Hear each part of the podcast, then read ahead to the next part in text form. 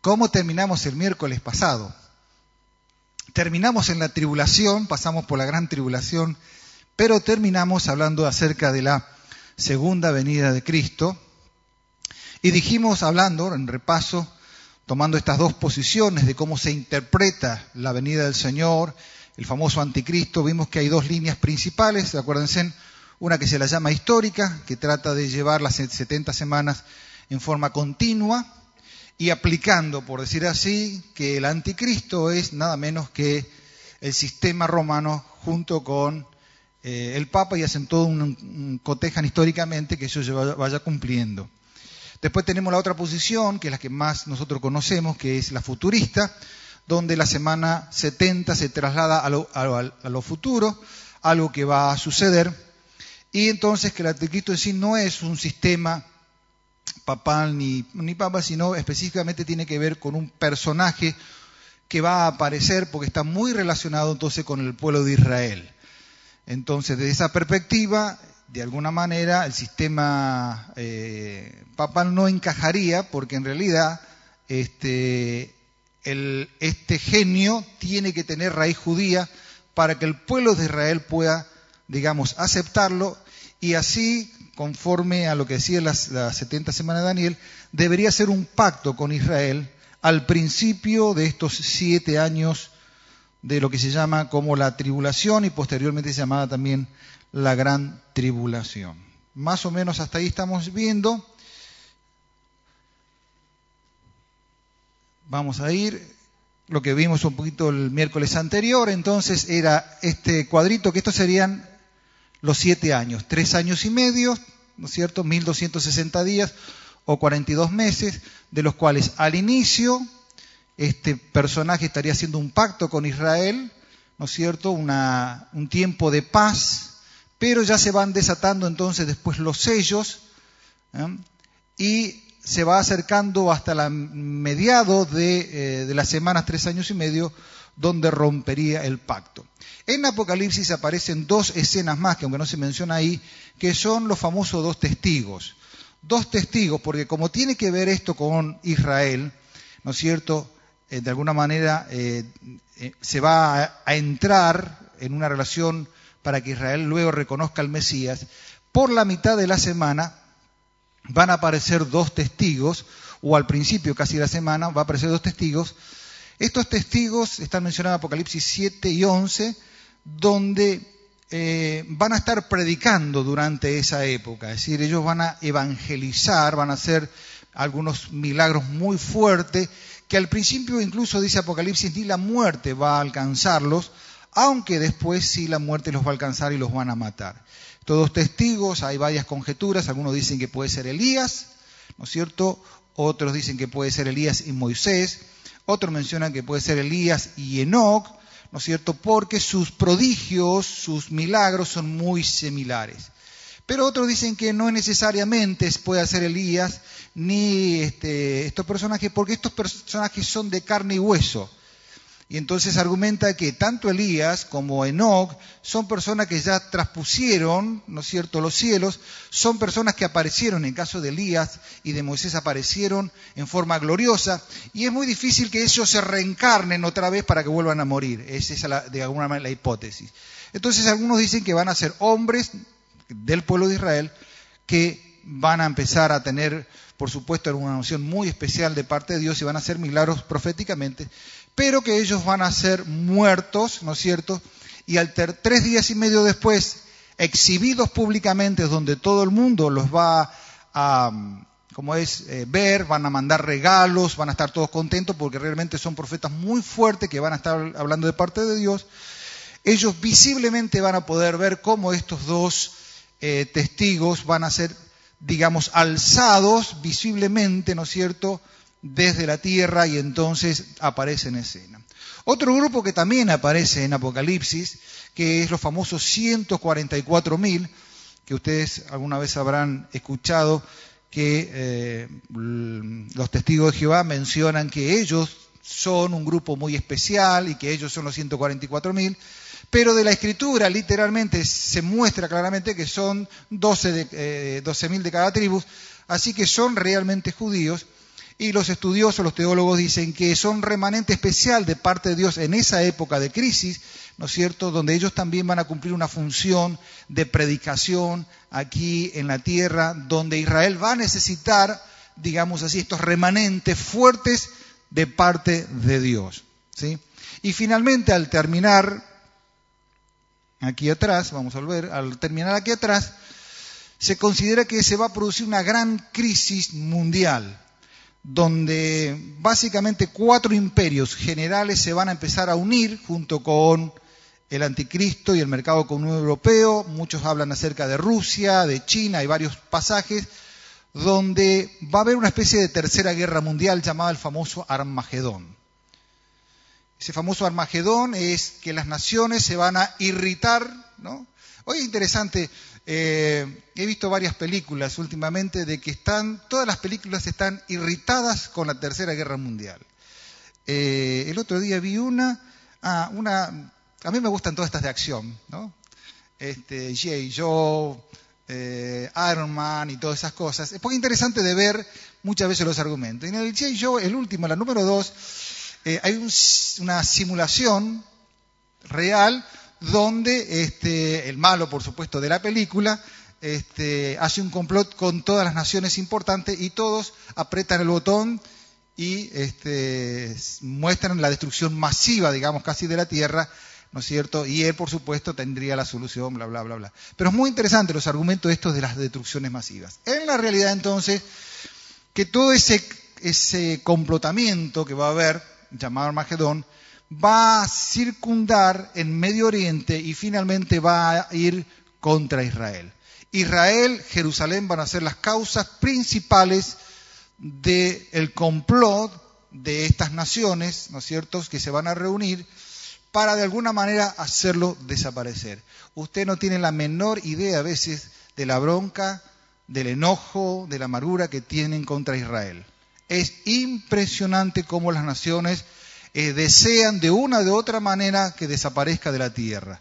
Entonces va a haber un, todo un argumento basado junto con este anticristo o este hombre especial y las naciones. Y finalmente ahí entonces se menciona que Jesús va a venir con poder y gloria a liberar al pueblo de Israel de esta gran opresión, porque muchos de los pasajes del Antiguo Testamento mencionan de esta crisis que Israel va a tener, y en ese momento Israel como nación va a clamar hacia, hacia Dios y Jesús va a venir con poder y gloria. ¿Por qué le expliqué todo eso? Porque al hablar de la segunda venida, usted tiene que entender que la segunda venida tiene dos etapas, dos partes. ¿sí? Es decir, una tiene que ver con la iglesia y uno tiene que ver con Israel. ¿Sí? ¿Me siguen hasta ahí? Ok. No sé si me siguen, pero no importa. Ok. Le voy a mostrar dos pasajes para que usted vea que yo lo que estoy diciendo no está tan equivocado, ¿no es cierto? La segunda venida, a modo de introducción, una dice para la iglesia, por ejemplo, para que ustedes vean la diferencia. Primera Tesalonicenses 4:16 dice así, esto es para la iglesia, ¿sí? Porque el Señor mismo con voz de mando. ¿Quién es el que va a llamar a la iglesia? El Señor mismo, con voz de mando. Es el mismo, Él, ¿sí? Eh, con, voz de arcángel y con trompeta de Dios, descenderá del cielo y los muertos en Cristo resucitarán primero. ¿Qué quiere decir? Que la iglesia lo va a recibir en el aire, en las nubes, secretamente y como si fuera un relámpago. ¿Ven? Pero para Israel, vamos a ver, en Mateo 24, 31 dice, entonces aparecerá la señal del Hijo del Hombre en el cielo, entonces lamentarán qué cosa? Las tribus de toda la tierra. Es decir, eso es visible. Es decir, lo van a ver y van a lamentar. Y verán al Hijo del Hombre viniendo sobre las nubes. Ve que acá viene viniendo sobre las nubes. Nosotros lo vamos a recibir en las nubes. Son dos escenas distintas. Él viene sobre las nubes del cielo con poder y gran gloria y enviará entonces a quién? A sus ángeles. Ya no es él, manda a sus ángeles con gran voz de trompeta y juntará a sus escogidos, eso escogido tiene que ver con el pueblo de Israel, de los cuatro vientos de un extremo hasta el otro, hasta el otro, y entonces esa escena tiene que ver entonces para finalmente va Jesús a establecer lo que se llama juicio a las naciones. Mateo capítulo 24 y Mateo capítulo 25. Para que ustedes vean entonces que hay una diferencia, es lo que es para la iglesia y cuando Él venga, ¿no es cierto?, con poder y gloria. De allí que en la otra se unen, se juntan, se separan, puede haber separado siete años o más o menos simultánea, la idea es que son dos cosas independientes en el accionar. ¿A nosotros qué nos interesa entonces? A nosotros nos interesa saber qué nos va a pasar a nosotros. Así que nos vamos a desviar de Israel y nos vamos a ir para el lado nuestro. ¿Les parece? ¿Sí? Ok, entonces, ¿qué va a pasar cuando venga el Señor? Ya lo hemos visto. Primero, los que están en el sepulcro van a resucitar. ¿Sí? Y lo que estamos nosotros vivos seremos transformados en vida. Y el tercero entonces vamos a encontrarnos en las nubes. De allí entonces, en el programa de Dios, primero van a resucitar. Y aquí entonces nos muestra lo que vamos a ver, que la resurrección, que lo tienen ahí, la resurrección va a ser una resurrección de cuerpo glorificado. Esto es muy interesante porque ahora vamos a ver que esta resurrección se va a dividir en lo que se conoce como la primera resurrección y la segunda resurrección. Ambos, aunque uno es para ir con Dios y otro es para ir por otro lado, las características son similares. Es decir, que los que se van del bando contrario, o que se van al infierno, también se van con un cuerpo potenciado, un cuerpo que va a entrar en la eternidad. ¿Se dan cuenta? Es decir, la realidad es que ambos, ¿no es cierto? Bueno, ahí vimos de alguna manera la división. Ambos entonces, casos, vamos a ver, tiene que ver con una resurrección de cuerpo. Entonces, ¿qué son las resurrecciones? Primero, es una palabra traducida del griego que se llama anastasis, que es ponerse de pie, levantamiento. Y ya en el Antiguo Testamento la idea de resurrección existió. Yo solamente tomé un pasaje, hay varios pasajes que infieren acerca de la resurrección. Este es el más conocido, que es el de Daniel. Y entonces, como Daniel le está escribiendo al pueblo, que decir al pueblo judío, dice así, en aquel tiempo se levantará Miguel, el gran príncipe, que está de parte de los hijos de tu pueblo, y será tiempo de angustia, cual nunca fue desde que hubo eh, gente hasta entonces. Pero en aquel tiempo será libertado tu pueblo, todos los que se hallen escritos en el libro. Entonces eso muestra lo que vimos la vez pasada, la idea de la tribulación, o la apretura de Jacob, o es el momento donde ellos van a entrar en una crisis eh, fuerte como nación. Mucho entonces de los que duermen en el polvo de la tierra serán despertados. ¿Ven? Uno para vida eterna y otro para vergüenza y confusión. Entonces eso ya lo vemos eh, que el profeta Daniel visionaba que iba a suceder con el pueblo de Israel, que ellos también en un determinado tiempo van a resucitar. Muy bien. El Nuevo Testamento por lo menos tiene más de 40 referencias acerca de la resurrección. Todos los seres humanos van a resucitar y eso descarta cualquier teoría de la reencarnación. Así que todas estas teorías que andan ahí, todo este tema de los espiritistas, que los espíritus andan dando vueltas, ¿no es cierto? Que la gente consulta, que se los aparecen y todo lo demás, literalmente, bíblicamente, no pueden aparecer, porque la palabra dice que el hombre está establecido que muera una sola vez y se va al juicio. Entonces, todo vestigio de apariciones, no importa lo simpático y lindo que sean las apariciones, no importa lo angelical que tengan, no importa el prócer que sea, hay que tener cuidado porque estas apariciones no vienen de Dios. Es decir, no hay espíritus que vuelvan. Y a modo de ejemplo, cualquier persona que trate de llevarle algún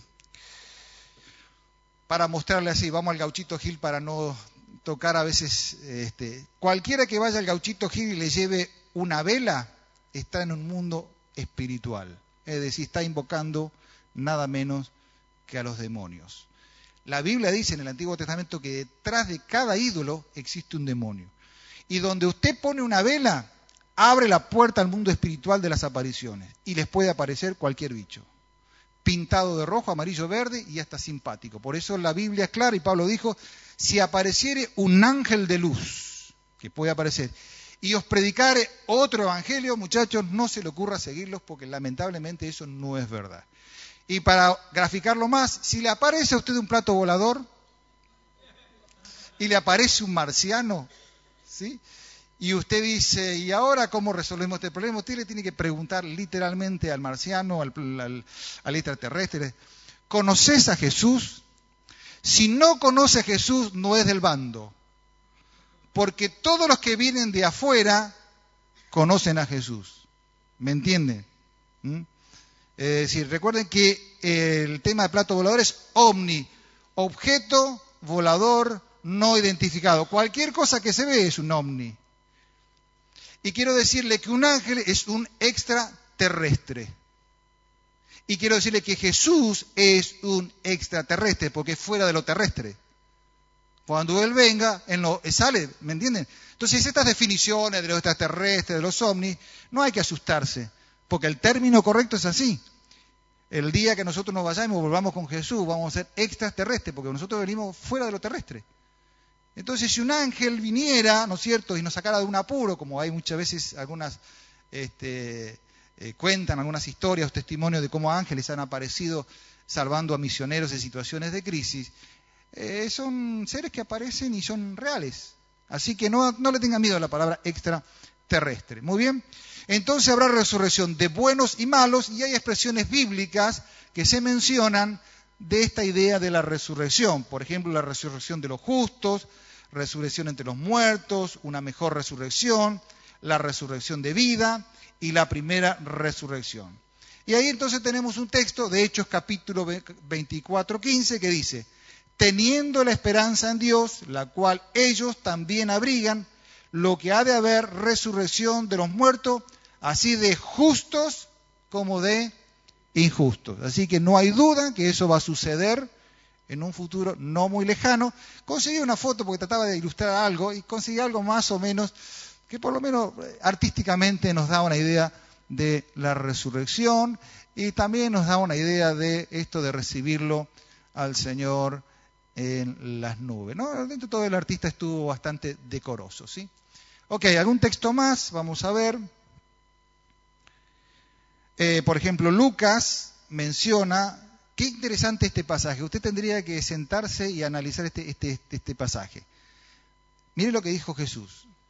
Mas cuando haga banquete, llama a los pobres, los mancos, los cojos y los ciegos, y serás bienaventurado, porque ellos no te pueden recompensar, pero sí serás recompensado en la resurrección de los justos. Es decir, está mostrando, y vamos a ver entonces el tema de la recompensa. ¿ve? ¿Cuándo va a ser la recompensa? Cuando resucitemos con el Señor. ¿Eh?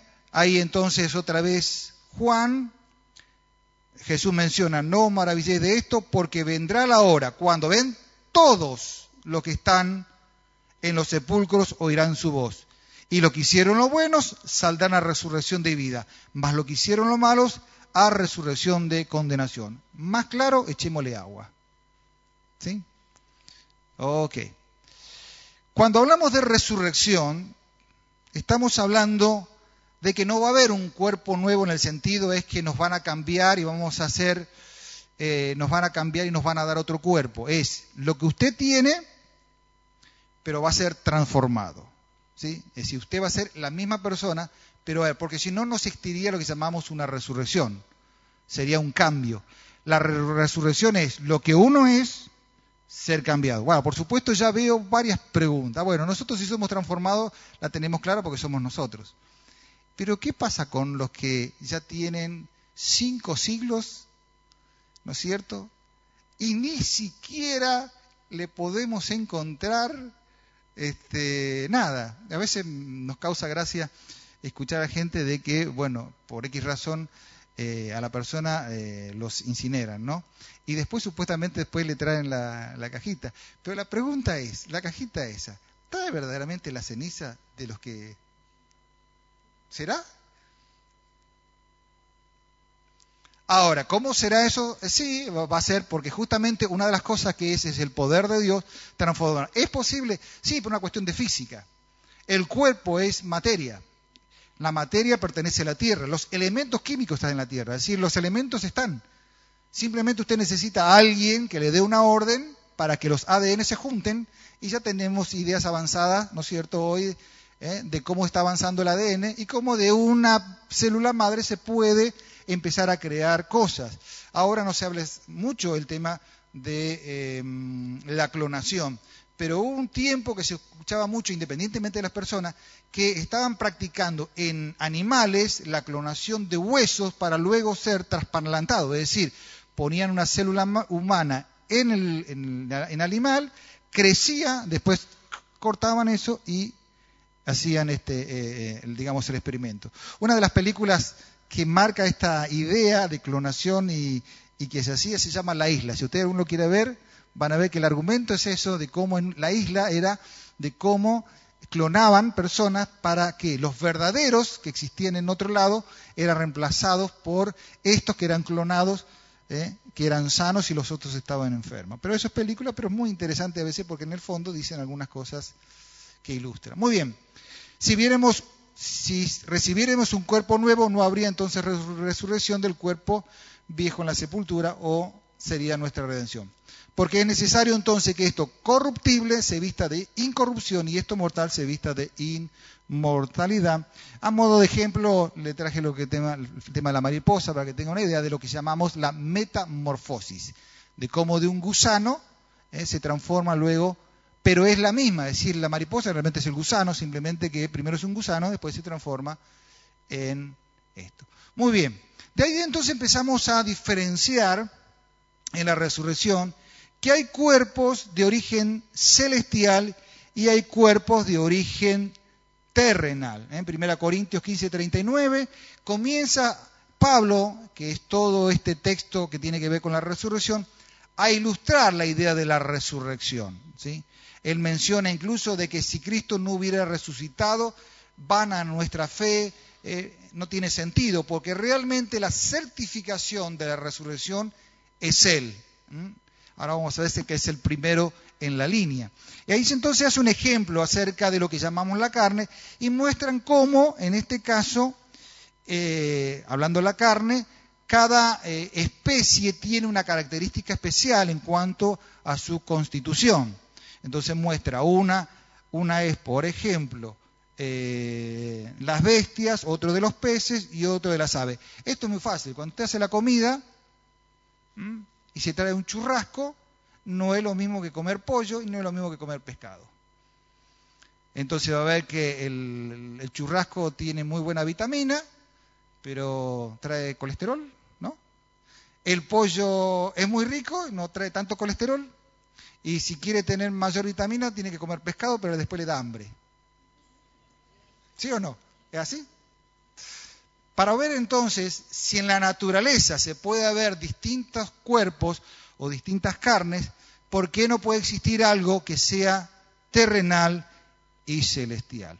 Y la realidad es eso, sí existe entonces algo celestial. Entonces menciona, ¿eh? hay cuerpos celestiales y hay cuerpos terrenales, una es la gloria de los celestes o los celestiales y otra la gloria de los terrenales.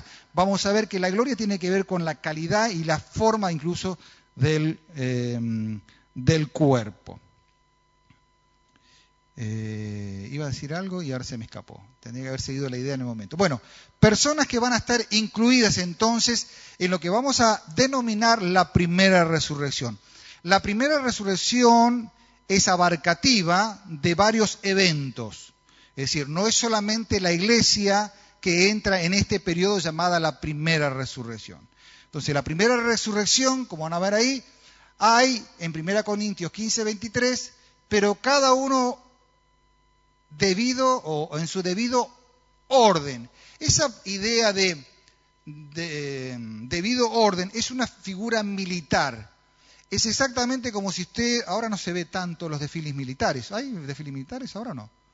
No, no tanto, ¿no? Sabía que el 9 de julio sabíamos ir y ver. ¿No? Y entonces un batallón tiene un orden. Va el primer capitán, después va esto, va esto, va esto. Y entonces cuando pasa, entonces el locutor menciona que ahí está pasando, no sé, el regimiento 3 de caballería con los tanques y al frente va el capitán y entonces va uno, va dos, entonces va el tanque, las tanquetas, etcétera, etcétera, etcétera. Y va llevando un orden. Así que la resurrección tiene un orden. El orden original, entonces vamos a ver que en el programa el primero es nada menos que Jesucristo. Él va a ser primero, el que inaugura, el que abre. Voy a explicar algo, esto que es un poco difícil, pero voy a tratar de ver si lo puedo eh, eh, mostrar en un par de minutos. Cuando Dios crea a Adán, en la idea original, ¿no es cierto? Adán, como ser humano, es un diseño perfecto de Dios. Él lo pensó con una capacidad administrativa de toda su gloria, de decir que Dios le manda a que Él administre tanto lo que hay en la tierra, debajo de la tierra y lo que hay en el cielo. Dios le dio la capacidad de ser una persona, podía ser inmortal, pero entra después en la, en la eternidad, que estaba diseñado en su momento para no morir, es decir, que la raza humana fue creado para vivir continuamente. Si el hombre no hubiera pecado, decir, si no se hubiera revelado en el huerto del Edén, la historia de la humanidad hubiera sido otra. Imagínense por algunos minutos qué hubiera pasado si Adán y Eva hubieran obedecido a Dios y después toda la raza humana hubiera obedecido a Dios. Con la capacidad intelectual que tenía Adán, porque Adán en un momento pudo eh, nombrar casi todos los animales, pudo organizar todo la capacidad intelectual que tenía. Hoy en la actualidad la raza humana hubiera creado tanto que estaría viajando por los cielos de Dios. Serían los administradores. Y esto que nosotros a veces vemos en la película, Viaje a las Estrellas, sería hoy en la actualidad una realidad. Eso en proyección, si el hombre hubiera sido obediente a Dios. Entonces Dios eh, tenía un plan desde el principio. ¿Cuándo se produce entonces la, la ruptura por causa de la rebelión, Dios decide entonces el plan de redención. En el plan de redención había que restaurar la idea original, el primer Adán. Por eso la Biblia menciona que Jesús es el postrer Adán. Y entonces aquí dice que uno era de la tierra y otro del cielo. Entonces cuando Dios comienza a pensar de cómo restaurar al hombre, comienza a pensar en su mente un modelo que él siempre tuvo como el primer Adán. ¿Cómo explicar la idea de él? Por eso ustedes van a ver que de alguna manera el pensamiento es una palabra interna, pero la palabra expresada es un pensamiento expresado.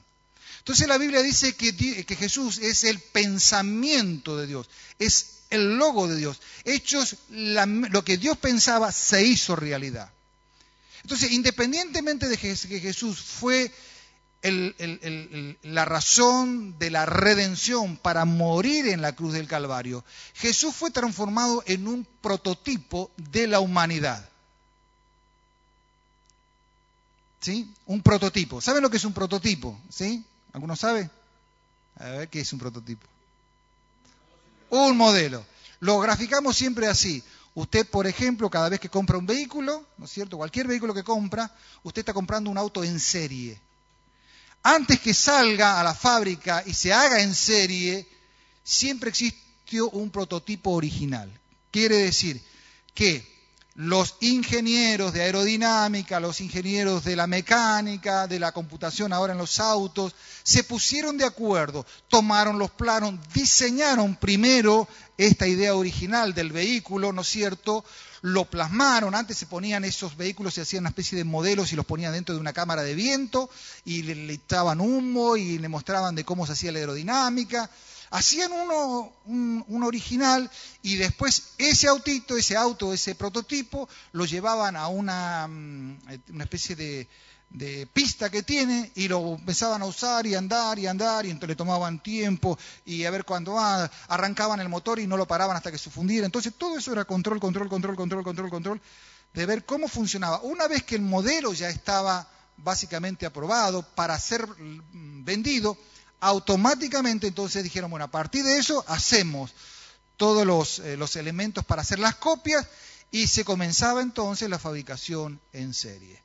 Ustedes van a ver que los modelos de ahora aún van cambiando, digamos, los modelos de aerodinámica van cambiando, digamos, en general, una, línea general, cuatro, cinco, seis años. Usted compra un modelo, no sé, qué sé yo, vamos a poner el, el Ford Fiesta de hace cinco años atrás, y compra el de ahora, no le han cambiado mucho, le cambian el farolito, es decir, la parte exterior no se la cambian mucho, le van agregando, le van mejorando, le ponen una, bagueta más, lo enderezan un poco, le agregan, le cambian el capó, pero aerodinámicamente básicamente está. Le pueden poner un poquito más motor, menos motor, pero trabajan siempre sobre un original porque hacer un auto nuevo lleva bastante, bastante costo de inversión. Esta es la misma idea de Jesús. Cuando Dios decidió entonces eh, mostrar un modelo, entonces Jesús se transforma en el modelo de Dios del ser humano. Y Él es modelo en todo su sentido. Por eso el día que Él comenzó a, eh, desde su niñez, pero básicamente desde su ministerio, todo lo que Él hizo comenzó a ser el verdadero modelo del ser humano con respecto a Dios. Él es el modelo, por ejemplo, de la obediencia. Entonces Filipenses menciona que él, siendo igual a Dios, como cada cosa que aferrarse, ¿eh? se hizo hombre y dice que fue obediente y obediente hasta la cruz, hasta la muerte de cruz, por eso Dios lo exaltó. Entonces él se transformó en el modelo de la obediencia. Él se transformó en el modelo del siervo. Y yo una vez les comenté acá en la cena del Señor cómo él con el lavamiento de pie, ¿no es cierto?, previamente, él se transformó en el modelo. Dijo Jesús, si yo soy maestro y Señor, hago esto, ¿qué esperan ustedes hacer? Él se puso de modelo. Entonces Él se transforma en el modelo y el prototipo original. Ese modelo, prototipo original, tiene que se va trasladando e incluso con la resurrección. Entonces, la resurrección va a ser, por decir así, el original y nosotros vamos a hacer copias en serie. ¿Me van siguiendo? Para que vayan viendo. Así vamos viendo un poquito cómo sigue esta historia, para que vayan entendiendo que Él es el primero. ¿sí? Segundo, por supuesto, en la lista está la iglesia. Ya lo hemos visto, Primera Tesalonicense 4.13, ¿eh? que los muertos de Jesucristo en Cristo resucitarán primero. Después lo que yo mencioné, que son los dos testigos. Estos dos testigos, entonces, va a estar en el tiempo de la gran tribulación y ahí se mencionan, ¿ven? Cuando los moradores de la tierra se regocijaron sobre ellos y se alegraron y enviaron regalos unos a los otros porque los dos profetas habían atormentado a los moradores de la tierra. Pero después de tres días y medio entró en ellos un espíritu de vida enviado por Dios y se levantaron de sus pies y cayó gran temor sobre los que lo vieron. Y oyeron una gran voz del cielo que decía, subid acá, y subieron al cielo en una nube y sus enemigos lo vieron. En esta escena entonces, posterior a la iglesia, estos dos testigos también sufren la muerte y automáticamente van a aparecer y van a eh, resucitar. Los que siguen también dentro de la lista, básicamente simultáneamente con los dos testigos, van a ser entonces los santos del Antiguo Testamento en base a lo que ya hemos visto en el libro de Daniel. El libro de Daniel dice que ellos entonces van a, resucitar y se considera que ese tiempo, ¿no es cierto?, van a estar siendo incorporados también en la resurrección. Quinto también, vamos a ver que, eh, quinto me pasé Quinto, vamos a ver entonces que durante el periodo de la gran tribulación, la parte más crítica, que es lo que dice Apocalipsis, donde muchos van a ser marcados por este personaje o por el sistema, lo que ustedes quieran, y muchos van a rehusar de ser eh, marcados y ese no ser marcados o controlados le va a costar la vida. Aparentemente, por la descripción, posiblemente sean hasta decapitados, es decir, que volverán a aparecer una forma de muerte que hoy en la actualidad no se ve, pero por lo menos se describe de esta manera. ¿Ven? Los que no adoraron a la bestia no recibieron la marca en su frente ni en sus manos. ¿eh? Ahora dice, y vivieron, quiere decir que vivieron, quiere decir que al final resucitan y van a entrar entonces en el periodo llamado el milenio, que es el último tema que vamos a tener el próximo miércoles cerrando la serie. Vamos a ver milenio, vamos a ver entonces la nueva Jerusalén, cielos nuevos y tierra nueva. Es decir, vamos a ver entonces el final del programa de Dios en estas tres áreas. ¿sí? Ok. Y por supuesto, séptimo, después de la venida de Cristo, al final de la era milenaria, los muertos no salvos, es decir, los que no los malos, por decir los injustos, ustedes van a ver que al final de todo, en el capítulo 20 de Apocalipsis dice, "Pero los muertos pero los otros muertos no volvieron a vivir hasta que se cumplieron los mil años. Esta es la primera resurrección, es decir, hasta la gente que resucita después de la gran tribulación, ahí termina entonces el programa de la primera resurrección. Es decir, que todos los anteriores son que entran en lo justo. Queda abierto entonces ahora lo que va a ser al final de los tiempos, como mencionan ahí, donde se menciona que dice, y vi un gran trono blanco, el que estaba sentado en él, y delante de los cuales huyeron la tierra y los cielos, y ningún lugar se encontró para ellos. Vi a los muertos, grandes y pequeños, de pie ante Dios, y los libros fueron abiertos, y otro libro fue abierto, el cual es el libro de la vida, y fueron juzgados los muertos por las cosas que estaban escritas en los libros según sus obras. El mar entregó los muertos que había en él, la muerte y el Hades entregaron los muertos que había en él, y fueron juzgados según sus obras, y la muerte y el Hades fueron lanzados al lago. Esta es la segunda muerte, es decir, la última separación final.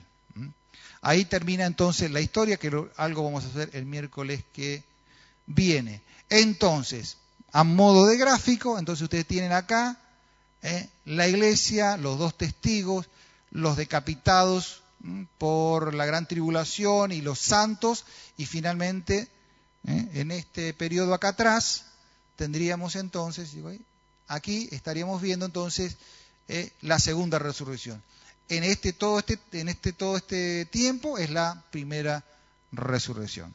¿Han entendido esto? ¿Sí? Más o menos ha sido claro. Para que vean que entonces la resurrección abarca varias situaciones. Profundizando entonces la idea, entramos ahora, seremos fantasmas, seremos marcianos, seremos extraterrestres seremos ángeles.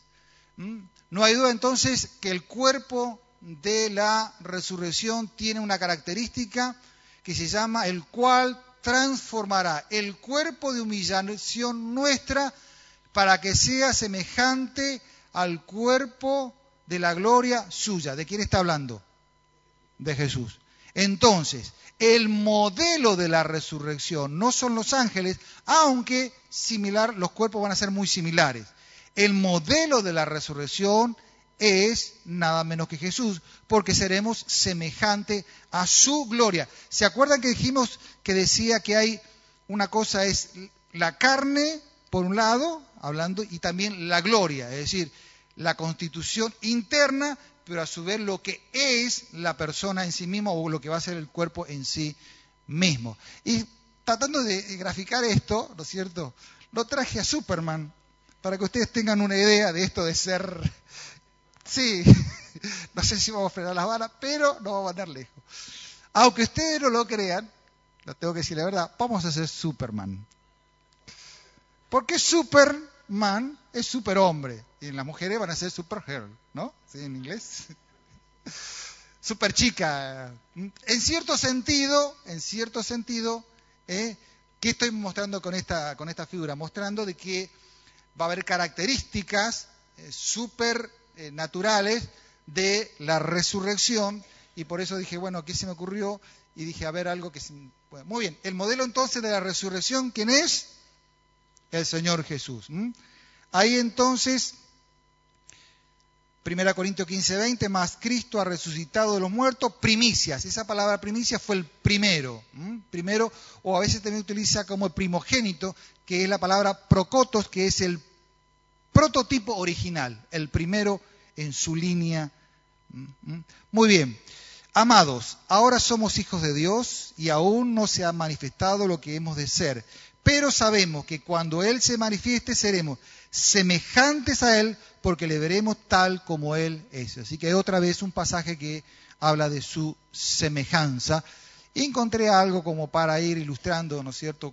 Eh, eh, no tanto Superman, pero por lo menos ahí tenemos la idea del artista acerca del Señor. Muy bien, ahí ustedes tienen la descripción básicamente de lo que dice Primera Corintios, ¿eh?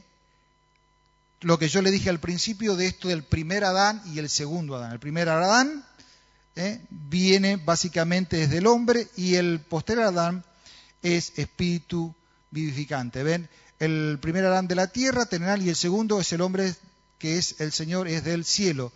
¿Cuál es lo terrenal? También es lo terrenal. ¿Cuál es lo celestial? También los celestiales. Así como hemos traído la imagen terrenal, traeremos también la imagen celestial. Acá hago un paréntesis, ya que estamos hablando, ¿por qué tenemos que ser cambiados? ¿Por qué tenemos que ser transformados? Si ustedes analizan un poco en líneas generales, nosotros estamos presos en la tierra. La realidad, la tierra es una gran cárcel, que cuando el hombre pecó, Dios de alguna manera lo encerró. Ustedes nunca se imaginaron eso, pero ustedes no pueden salir de la Tierra salvo que condicionen una nave espacial con las características que tiene la Tierra. El cuerpo está diseñado para vivir acá. Usted depende de la gravedad. Eso se ve en aeronáutica. Cuando un piloto de avión comienza a ascender, ustedes saben que a medida que usted va ascendiendo, la presión va disminuyendo. ¿sí? eh, cada 6.000, no me acuerdo cuánto era, cuánto era, cada 2.000 metros va ascendiendo. Es decir, llega un momento que cuando llega a los 10.000 pies, los aviones, para mantener a los, eh, eh, pasajeros, tienen que presurizar la cabina. Por eso van a ver que las películas normalmente cuando hay un accidente en el aire, entonces se abre y todo el mundo como es absorbido y sacado, es porque hay una descompensación de la presión externa con la presión interna del avión.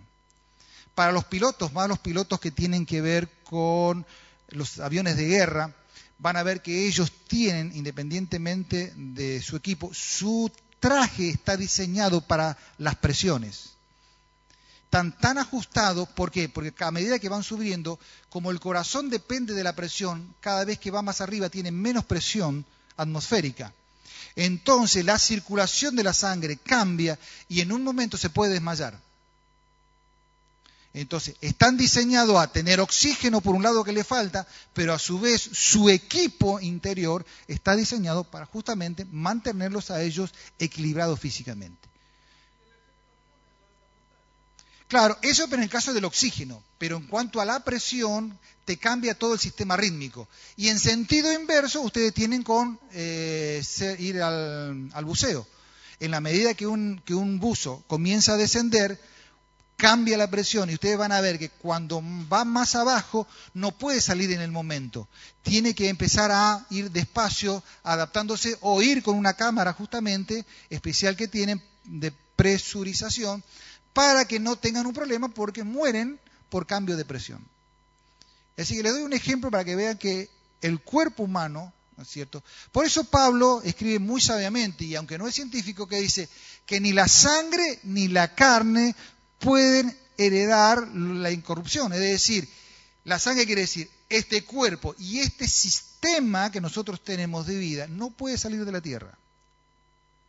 Así que si usted quiere viajar, ¿no es cierto? Que pasar por Marte, Júpiter, pasar la Vía Láctea y llegar al tercer siglo de Dios, olvídese que con este, aunque tengamos la nave más rápida y aunque tengamos la Enterprise, ¿no es cierto? De última generación, ¿no es cierto? Que puede ir a la velocidad de la luz, jamás podremos llegar al tercer cielo de Dios que queda, queda y queda y queda al norte del universo. Entonces, coherente, es lógico que nosotros tengamos un cuerpo glorificado y entonces muestra que para ir allá tenemos que cambiar de equipo. ¿Sí? Muy bien. Este equipo entonces se demuestra en la figura de Cristo que es un cuerpo real, un cuerpo comprobable por los cinco sentidos. En otras palabras, no es un cuerpo fantasmal.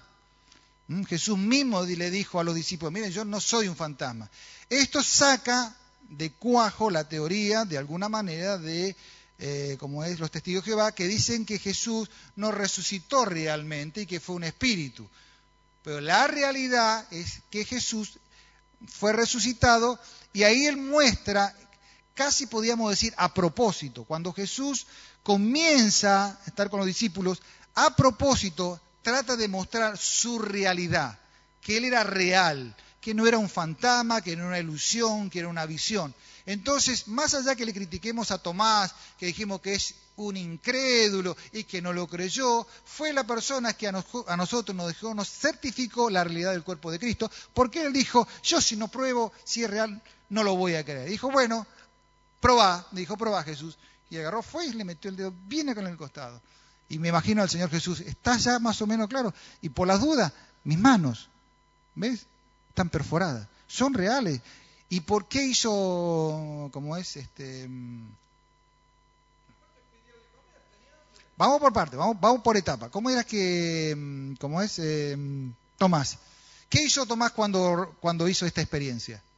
Se tiró, se inclinó, lo adoró, dijo, Señor mío, Dios mío, es decir, le declaró directamente que él era Dios. ¿sí? ¿Qué texto más tenemos? ¿Ves?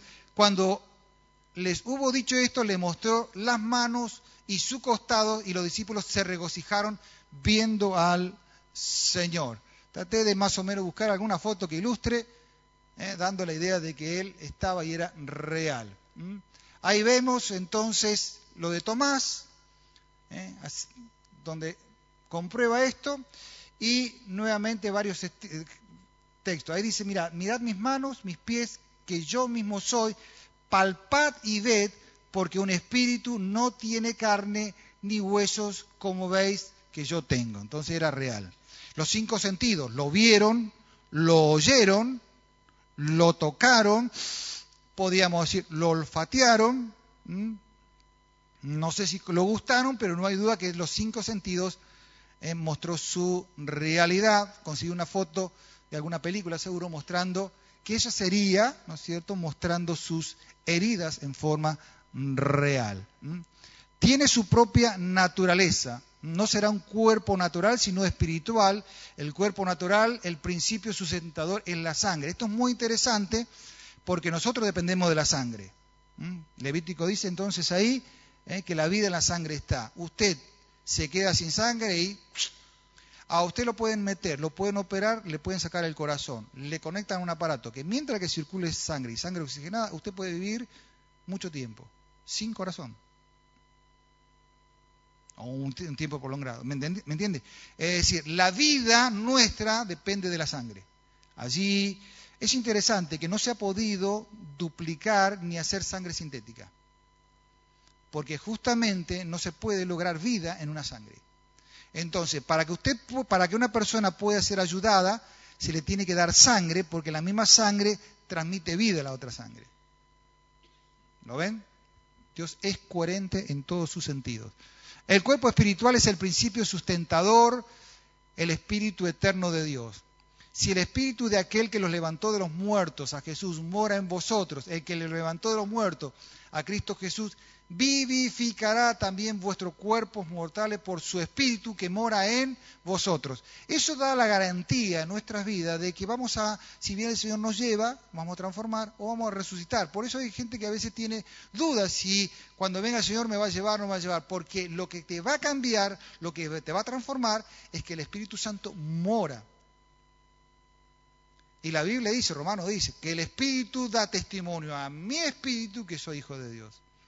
Entonces no depende del sentimiento. Si yo hoy estoy hop para arriba, hop para abajo, no es si estoy feliz, si estoy contento, si hoy estoy en la gloria y mañana estoy pasando por una gran tribulación, no depende de eso. La certeza depende de que el Espíritu Santo mora en mí. Y eso es lo que certifica que el día que viene va a empezar a funcionar. Por eso nosotros no es que vamos a tener vida eterna, nosotros tenemos vida eterna. Y es muy interesante porque la vida eterna literalmente es una persona, es Jesucristo. Es medio difícil explicar eso, pero lea primera de Juan. El que tiene el Hijo, tiene la vida. El que no tiene el Hijo, no tiene la vida. Entonces, la esencia de la vida en el Espíritu Santo está en nosotros. Entonces nosotros ya somos eternos. Es decir, ya estamos funcionando, digamos, en este viejo cascajo, ya encendido ahí a baja, mecha, ¿eh? preparándonos para el momento para que eso cambie y se transforme en algo poderoso. Tiene identidad. ¿Eh? Mirad mis manos, yo mismo soy. ¿eh? Es decir, Jesús era Jesús con un cuerpo glorificado, pero era Él. Es decir, cuando resucitemos y nos miremos al espejo, nos vamos a mirar y decir, ese soy yo. Por supuesto que vamos a ver que algunas características van a cambiar, pero literalmente usted va a ser usted. Es decir, que en el cielo a mí me van a conocer como Emilio. A usted le van a conocer, no sé, como Darío. Es decir, aunque después dice que va a haber un hombre nuevo y todo lo demás, ¿eh? pero no hay duda que nos vamos a conocer. ¿Cómo sabemos eso? Porque Jesús cuando estuvo en la transfiguración estuvo con Elías, estuvo con Moisés, hablando, qué lindo esa escena, a mí me encanta. ¿eh? Bajaron del cielo, del tercer cielo, vinieron hasta acá, se sentaron, ¿eh? y se fueron a hablar con Jesús, y Jesús le dijo, bueno, ahora me, queda poco tiempo, me estoy yendo a Jerusalén, eso es lo que hablaba ahí voy a padecer y todas esas cosas. Y ellos estuvieron, dice, bueno, este, estamos acá eh, con, vos, así que, eh, es decir, una, me gustan esas conversaciones así celestiales, ¿no? Ahora, era eh, Elías y a Moisés. Entonces Jesús abre la puerta, digamos así, a tan lindo era el ambiente que los discípulos quisieron hacer, digamos, de acá no nos vamos más. Noten cómo la gloria de Dios es un ambiente espectacular. Así que bueno, por eso es necesario que esto corruptible se vista de incorruptible. Nos reconoceremos, es decir, aquellos seres queridos que nosotros vamos a ver que han muerto en Cristo Jesús, los vamos a reconocer, los vamos a ver ¿eh? En aquellos tiempos, en la Señor. ¿Eh? Entonces, y ahí muestran el caso de eh, los dos discípulos a Emaús. No sé si se acuerdan que iban con Jesús y ellos empezaron a hablar con Jesús y le preguntaron a Jesús si se había enterado si alguien había muerto, quién había muerto y le empezaron a contar y entonces Jesús abre las escrituras y comienza a explicarle. Van a una posada, se sientan con él, empiezan a hablar y cuando parten el pan y se dan cuenta, ahí se le apiolaron, reconocieron que era Jesús y Jesús desapareció. ¿Mm? Muy bien. Esa es un poquito la pintura de, dos, de estos dos casos. Tiene sustancia, entonces materia. El cuerpo resucitado no tiene que ser compuesto con las mismas partículas que tenía antes. El cuerpo puede ser el mismo a su identidad sin ser el mismo en sustancia. El cuerpo de Cristo podía traspasar las paredes. Déjenme explicárselo científicamente porque es comprobable. ¿sí? Cualquier cosa que usted tenga en la mano, esto está formado por materia. ¿sí? Si yo tuviera un pedacito que era más chico, que sería la partícula, ¿no? ¿Digo bien? O la molécula. La molécula sería lo más chico. Si yo tomara un microscopio, ¿no es cierto?, bien potente y viera un pedacito de material y pudiera llegar a lo profundo, yo lo que iba a ver es ver muchos átomos unidos, ¿no es cierto?, con su núcleo, con los neutrones y protones. ¿Estamos de acuerdo con eso? ¿Sí? La bomba de uranio, en la escala de la famosa tabla de los elementos, es la que mayor átomos tiene. Por eso se utiliza para hacer una reacción en cadena. La bomba atómica es una reacción de cadena de los átomos. ¿Qué, encontró Einstein? Bombardeando el núcleo, desequilibrar el núcleo del átomo, el átomo entonces se desequilibra, busca el otro átomo, como el otro está en equilibrio, desequilibra y comienza a descalibrar todos los átomos del uranio, comenzando, utilizando eso, comienza a desequilibrar y se produce entonces un escape buscando todo lo que encuentra en el medio de materia y a medida que avanza comienza a desequilibrar, desequilibrar todos los átomos. Por eso tienen que pasar más de 50 años para que nuevamente los átomos que fueron desequilibrados vuelvan otra vez al equilibrio original. Ahora, si yo tengo el poder del átomo y lograra cambiarle la ley del átomo, que está en un núcleo, con todo dando vueltitas así, que están todos unidos, y yo les cambiara la ley, yo puedo hacer que una materia se empiece a separar.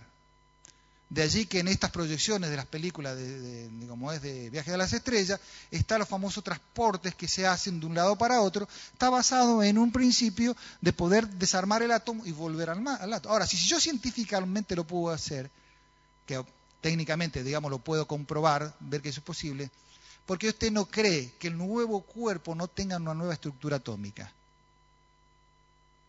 Entonces, si yo logro que esta mano le cambien la estructura las leyes atómicas, yo puedo hacer que esto haga así y pase de un lado para otro. Científicamente se puede comprar. Entonces, el cuerpo glorificado va a tener entonces justamente una nueva estructura atómica eh, que va a permitir hacer cosas como, por ejemplo, pasar las paredes en el caso de Jesús.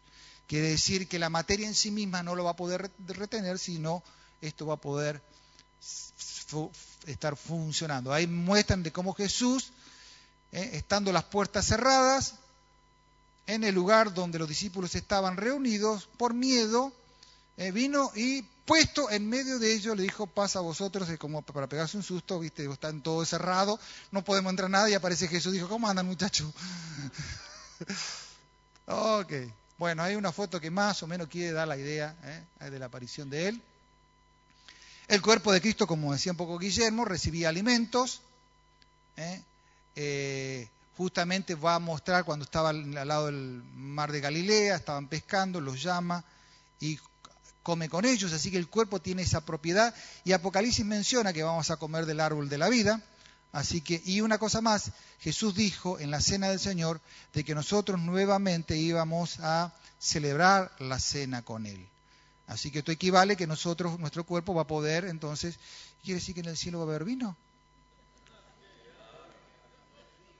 Ah, no la, ah, no la tenían eso.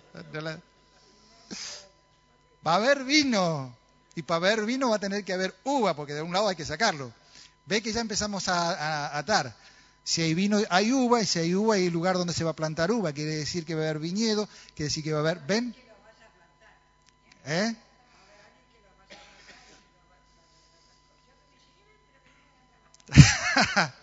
bueno, ahora vamos a ver que todo tiene solución, tranquilo, todo tranquilo.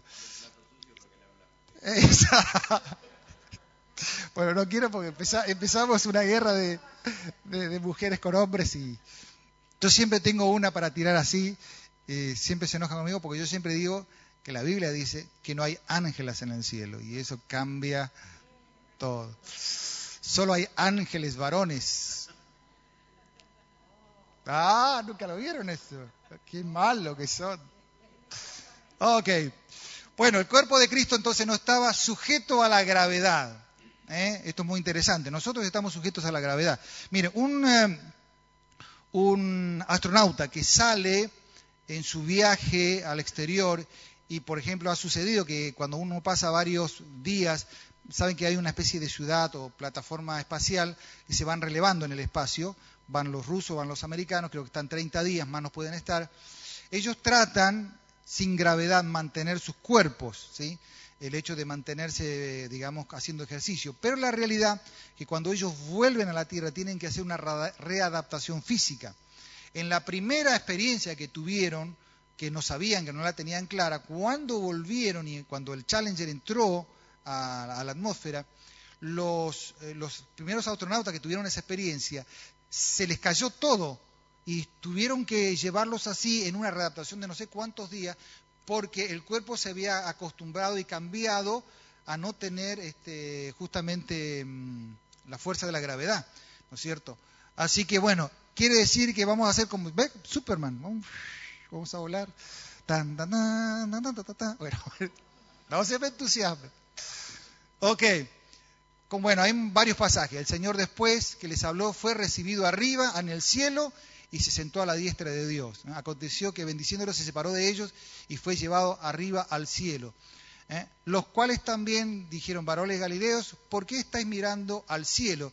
Este mismo Jesús que ha sido tomado de vosotros al cielo, así vendrá como habéis visto ir al cielo. Recuerden que el cielo tiene por lo menos tres niveles, algunos dicen siete, pero nosotros vamos con tres nada más. El primer cielo, que es el cielo atmosférico, donde van los aviones y todo lo demás.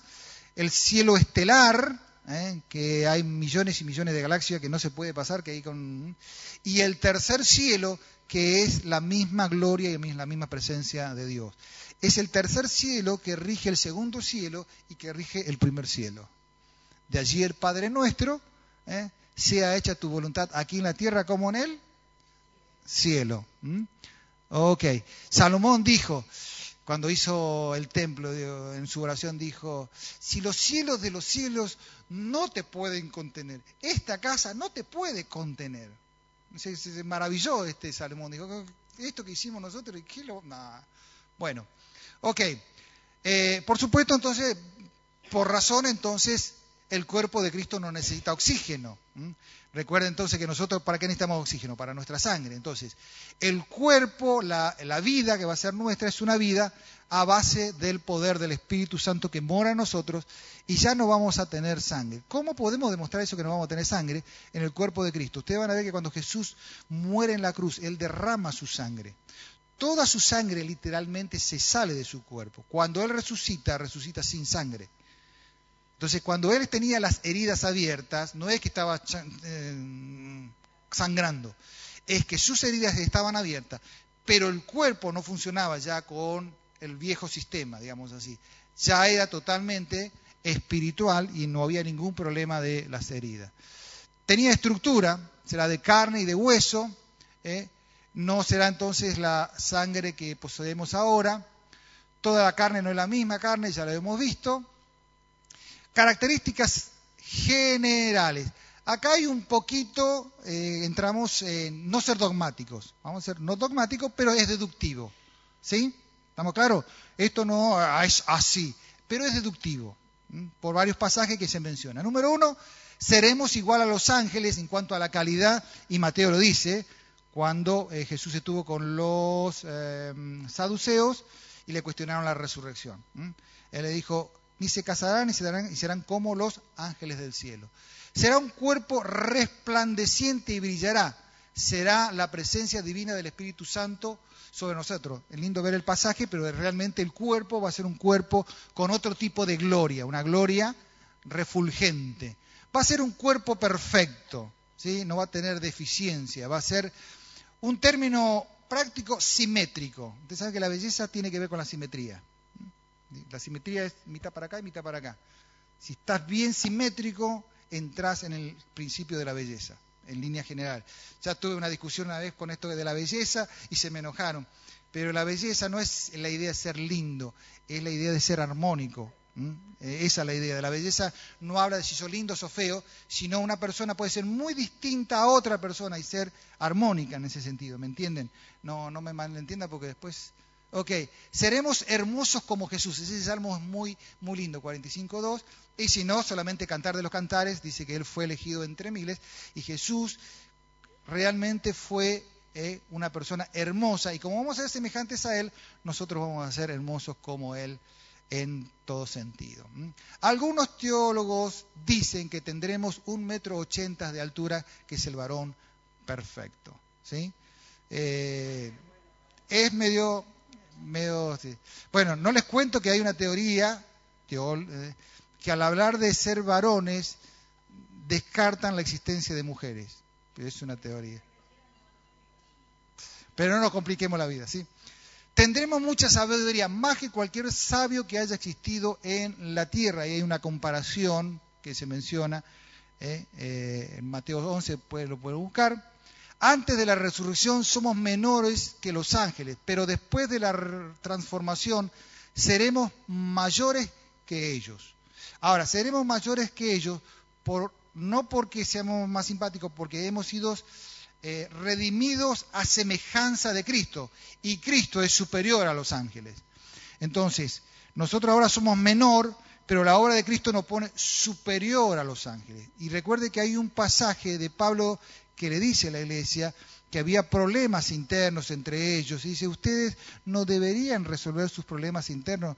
¿No saben ustedes que van a juzgar a los ángeles? Mm, muy bien. Ok. No habrá más casamiento. Así que tranquilo, Se acabó todo lo que se hizo acá, allá. ¿eh? Bueno, eh, tengo una, pregunta que ustedes no me la hicieron, pero se la voy a contestar a que no me lo hicieron. ¿Se la contesto o no? ¿A que me hicieron la pregunta? Ok. A ver, ¿cómo puedo hacer ejemplo? Siempre lo que tiene que ver con el pacto matrimonial se divide con la muerte. ¿sí? La muerte es la división. ¿sí? Hay un pacto que nosotros hacemos en el plano digamos, físico, no físico sería, digamos, en el caso matrimonial, ¿sí? Y se rompe con la muerte, por eso después uno es habilitado a casarse de nuevo en caso de que muriera el otro. Pero el lazo espiritual que se hace aquí continúa del otro lado. Entonces, si mi esposa es cristiana creyente, independientemente que después de la muerte se rompa el lazo, el lazo espiritual continúa.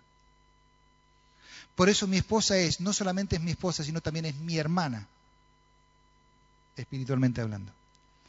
Entonces, yo lo que tengo que asegurarme, que lo que tengo al lado, también sea firme, porque sea como sea, independientemente que después el lazo se desaparezca, digamos que sería el lazo pacto matrimonial, va a continuar nuestro lazo espiritual. ¿Le gusta? ¿Sí? Por eso si en el caso el otra persona no, eh, no, no, no sigue al Señor, cuando uno, uno va para allá y otro va para allá. Eh, más o menos así, no lo quería decir con esa palabra, pero ¿me entienden? es decir, se acabó acá, pasamos la línea. Si no fuimos cristianos, no nos vamos a ver del otro lado. Algunos se van a poner contentos en esto, mejor no lo quiero ver. Ah, okay.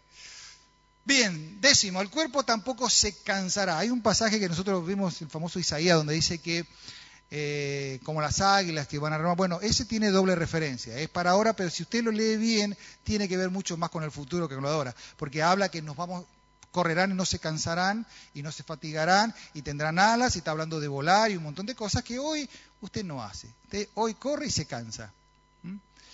No se, necesitará dormir, así que no se va a cansar, así que si vamos a trabajar no se van a cansar, no se hagan problema. No hay que dormir. Nunca más se va a enfermar. No podrá morir, porque ya la muerte no va a existir. Va a poder comer. Bueno, los sepulcros, por supuesto, van a abrirse para salir. Y usted va a poder cruzar entonces las mm, puertas, las materias, todo ¿eh? rápidamente. Muy bien. ¿Qué sucederá entonces? Ya estamos terminando. Muy bien. Sí, hoy estoy un poquito más largo, pero estoy terminando. ¿Qué sucederá entonces en la segunda venida de Cristo? Esto también no es dogmático, es lo que la mayoría de los teólogos han deducido que va a pasar entre cuando nosotros nos vamos y después volvamos con el Señor. ¿Qué va a suceder? ¿Qué debería suceder? Primero subiremos a recibir a Cristo en las nubes y veremos la tierra desde el cielo. ¿Mm? Usted muchas veces lo ha visto en el Google, ha visto la foto, se ha alejado, habrá visto algunos, eh, hay algunos videitos del universo donde muestran que uno está en la Tierra y sale de la Tierra y viaja por, por toda la Vía Láctea y se va hasta los confines del universo, hecho por computación. Bueno, eso que usted ve, usted va a tener esa experiencia, usted va a poder ver desde el cielo la Tierra. Lo primero que va a suceder, no vamos a decir nada, vamos a estar tan impactados con la gloria de Cristo y con lo que vamos a ver que no vamos a tenernos, ¿qué, vamos, qué, podemos decir? ¡Wow! ¿Qué sé? Lo, que siempre hemos creído, lo que pareció una fantasía es una realidad. Aquí entramos después, ¿a dónde vamos? Bueno, cuando vamos a ir, ahora vamos a ver un poquito, vamos a ir al tribunal de Cristo y posteriormente estaremos en las bodas del Cordero. Ahora vamos a ver un chiquitito ahí. Participaremos en las bodas del Cordero Luego una luna, una luna de miel que vamos a conocer el universo. ¿De dónde sacamos toda esta idea? ¿De dónde inventamos todo esto? ¿Dónde sacan? Simplemente que ahora vamos a ver, la iglesia es en este momento la desposada de Jesús. Bíblicamente, y hablando como se menciona en, en el formato judío, nosotros estamos casados legalmente, pero no hemos consumado el matrimonio. ¿Me entienden? Esto es como el compromiso viejo que vos te tenías en los anillos, y eran como, pero no eran. Hasta que pasaban por el registro civil, el casamiento y lo demás. La iglesia está en estado de desposorio, no está casado todavía, pero legalmente sí es esposa de Jesús. Cuando Él venga nos va a llevar, iremos a las bodas del Cordero. Entonces en las bodas del Cordero nos vamos, entre comillas, a casar con Él. Es decir, se va a consumar el vínculo. Por eso el matrimonio cuando se incorpora muestra la figura del vínculo de la iglesia con Jesús. Es decir, si Jesús es el rey, la iglesia se va a transformar en reina. Y si Él va a reinar, va a venir con su reina a reinar. ¿Lo ven la simetría? Entonces, cuando vuelva Jesús, va a venir casado. Es decir, va a venir con su iglesia a este mundo para entrar en el milenio, para reinar junto con su iglesia, porque es la esposa del Cordero. ¿Ven? Ok. ¿Nunca lo vieron eso? No sé. Muy bien, estaremos en el tercer... Bueno, ah, Jesús nos guiará a través de las constelaciones. Calculan que vamos a tener en ese periodo que va a haber una convulsión acá, vamos a estar viendo el universo de Dios, que es el segundo cielo, y estaremos luego en el tercer cielo al norte del universo. Isaías 14.3 menciona la caída de Satanás y menciona que él quiso poner el trono al norte. Decía el otro día, escuchaba a un hombre que dice que nosotros los seres humanos naturalmente en el cerebro tenemos una orientación al norte. Así que si nos sueltan y nos hacen girar de alguna manera, si tuviéramos que dejar, trabajamos como una brújula buscando siempre el norte. Porque ustedes saben que el norte tiene que ver con, la parte magnética, ¿no es cierto? Esta figura menciona que de alguna manera el, trono de Dios tiene un lugar geográfico. Si tuviéramos que salir del universo, del segundo cielo, tenemos un rumbo para ir. No está en cualquier lado, sino está en una ubicación. Y por supuesto viajaremos en carros de fuego. Mm, esa es la descripción. Platos voladores, quizás, quizás sí, quizás no. Torbellinos de fuego, quizás sí, quizás no, no lo sé. Pero bueno, por lo menos estas cosas van a suceder. ¿Qué es el tribunal de Cristo? Ya son dos, tres cositas y ya estamos cerrando. ¿Qué es el tribunal de Cristo? El tribunal de Cristo es algo que va a suceder, ahí se menciona, vamos a leer, dice, porque es necesario que todos nosotros compadecemos ante el tribunal de Cristo para que cada uno reciba según lo que haya hecho mientras estaba en el cuerpo, sea bueno lo malo. Y primero Pedro dice, porque es, tiempo que el juicio comience por la casa de Dios, y si primero comienza por nosotros, ¿cuál será el fin de aquellos que no obedecen el Evangelio de Dios? Es decir, si Dios es justo, no puede juzgar a los demás si primero no nos juzga a nosotros. Nosotros ya hemos sido juzgados en la cruz. Quédese tranquilo y duerma sin brazada. ¿Sí? Nosotros hemos ya sido juzgados en la cruz. No tenemos juicio de pecado. Sí tiene que ver con las obras, la recompensa. Entonces, es justo que pasemos para que, según el pasaje que tenemos a continuación, eh, era el anterior. No, pero me falta, me falta uno antes, ¿no? Ah, ahí está, perdón, me pasé. Tribunal de Cristo acá. En 1 Corintios se menciona, ¿ve? Que todo el que pone buen fundamento, que es en Cristo, todo lo que edifica, sea oro, plata, va a pasar por fuego. Y todo aquello que está bien hecho va a quedar y todo aquello que no queda se va a quemar y al final dice, si la obra de alguno se quemare, él sufrirá la pérdida, si bien él mismo será salvo, aunque pasado por fuego. Es decir, aunque entre con olor a quemado, igual. Eso diferencia entre las obras y la salvación, que es un acto de gracia. Así que tranquilo, no se asuste, trate de hacer las cosas lo mejor posible para que cuando pasemos por esa situación, ¿no es cierto?, lo que hagamos eh, no quede y tengamos recompensa. Es decir, que aparte de darnos la salvación, el Señor nos va a recompensar eh, por lo que hicimos en este tiempo. Las bodas del Cordero. Agregué dos o tres pasajes para darle la introducción final a las bodas del Cordero. Me encanta. Juan 14.2 dice, en la casa de mi Padre muchas moradas hay. Si no fuera, yo le hubiera dicho, voy pues a preparar un lugar para vosotros. Y si me fuere yo preparar el lugar, vendé otra vez. Y me fui, no sé por qué pasó ahí. ¿Se acordó? ¿Se cayó el sistema? ¿Hay arriba ahí? ¿Le podés retomar? Si no, lo leo de acá porque ya son los últimos pasajes. No hay problema. ¿Volvió? ¿Volvió la luz? ¿Volvió el sistema? Ok, estamos por acá, ¿no? Eh, antes, antes. Acá. Ahí terminamos, aunque sea pasado por fuego. Eh, ¿Qué le estaba diciendo que ya me perdí? Y pasamos a las bodas del Cordero. Este es cuando Jesús menciona mucho, hay lugares, pero Él va a preparar un lugar aparte para nosotros especialmente.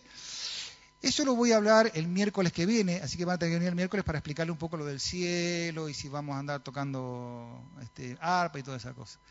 Me gusta este pasaje de Juan 17. Padre, aquello que me ha dado, quiero que donde yo estoy, también ellos estén conmigo para que vean mi gloria que me has dado. ¡Wow! Yo siempre digo que el Señor tiene más ganas de venir a buscar a nosotros que nosotros irnos con Él. Porque Él dijo, yo quiero que vengan donde yo voy y me gustaría que comparten mi gloria. ¿eh? ¿Eh? Porque has amado desde antes de la fundación del mundo. Y le dijo, ¿cuánto he deseado con vosotros esta Pascua antes que padezca? Porque os digo que no comeréis hasta que se cumpla en el reino de Dios. Y otra vez se repite en el otro pasaje de la cena del Señor. Pablo dice, y entonces aquí comienza Pablo a describir lo que yo le decía del esposo y la esposa. Dice Pablo, porque os celo con celo de Dios, pues os he desposado como un solo esposo para presentarlos como una virgen pura a Cristo, hablando de la iglesia en esta idea del desposorio. Efesios dice, marido amad, miren qué cosa interesante este pasaje, marido amad a vuestras mujeres, así como Cristo amó a la iglesia y se entregó a sí mismo, para santificarla, haciéndola purificado en el lavamiento del agua que es por la palabra, a fin de presentársela a sí mismo una iglesia gloriosa que no tuviese sin mancha, ni arruga, ni cosa semejante, sino que fuese santa y sin mancha. Es la idea de la vestidura, en este caso que va a tener eh, la iglesia en este gran casamiento. Y por supuesto, este es el final. Gocémonos y alegrémonos y demos gloria porque han llegado las bodas del Cordero y su esposa se ha preparado a ella se le ha concedido que se vista de lino fino, limpio y resplandeciente, porque es el lino fino las acciones justas de los santos. Y el ángel me dijo, escribe, bienaventurados los que son llamados a las cenas, a las bodas del Cordero. Y me dijo, estas son palabras verdaderas de Dios. Y así será el final de la película. Y vivieron felices por siempre. ¿sí? Tengo dos cositas más, pero ya se los doy el, miércoles que viene, que entramos en el tema del milenio. ¿sí? Estaremos con el Señor, volveremos con Él, vamos a ver ese tema, hablaremos del milenio, hablaremos entonces de la nueva Jerusalén y terminaremos cielo nuevo y tierra nueva. Mientras usted prepara su ofrenda, déjeme darle un cierre a esta reflexión. Suena muchas veces fantasioso pero quiero decirlo como dijo Pablo, cosas que oído no oyó y ojos que no se vio, Dios ha preparado para todo aquel que le ama. Lo del Señor es súper glorioso, súper extraordinario, y la eternidad que nos espera es algo impresionante. Como dice Juan en su carta, cada vez que hablamos de esto, nosotros nos purificamos, y nos animamos a nosotros y esto nos, nos da nuevas esperanzas. Saber que no va a faltar mucho tiempo para que sea una realidad, pero una vez que se concrete la realidad, esto ya no tiene retorno. Es decir, se terminó y comenzamos la eternidad con el Señor. Y tendremos oportunidad de mirar hacia el pasado, de mirar eh, nuestras historias, nuestros encuentros, nuestros tiempos de venir los miércoles acá, los domingos, los tiempos de juntarnos juntos, de hablar de las cosas de Él, los tiempos de acompañarnos en los momentos de alegría, en los momentos de tristeza, los momentos de compañerismo, los momentos de pertenecer a una iglesia local, los momentos de, ver pasar los años y mantenernos fieles, momentos de ver generaciones creciendo, los niños, los jóvenes, los adolescentes. Sentarse quizás en un banco del cielo, yo siempre digo con algunos hermanos que conozco, sentarnos juntos y hablar y después recordar, ¿te acordás, hermano, de aquellos tiempos? ¿Eh? Y mirar la gloria del Señor y, y ver que todo lo que Jesús nos dijo y lo que hemos hablado y predicado y enseñado, esforzado y todo lo que hemos hecho, decir, esto es una realidad impagable.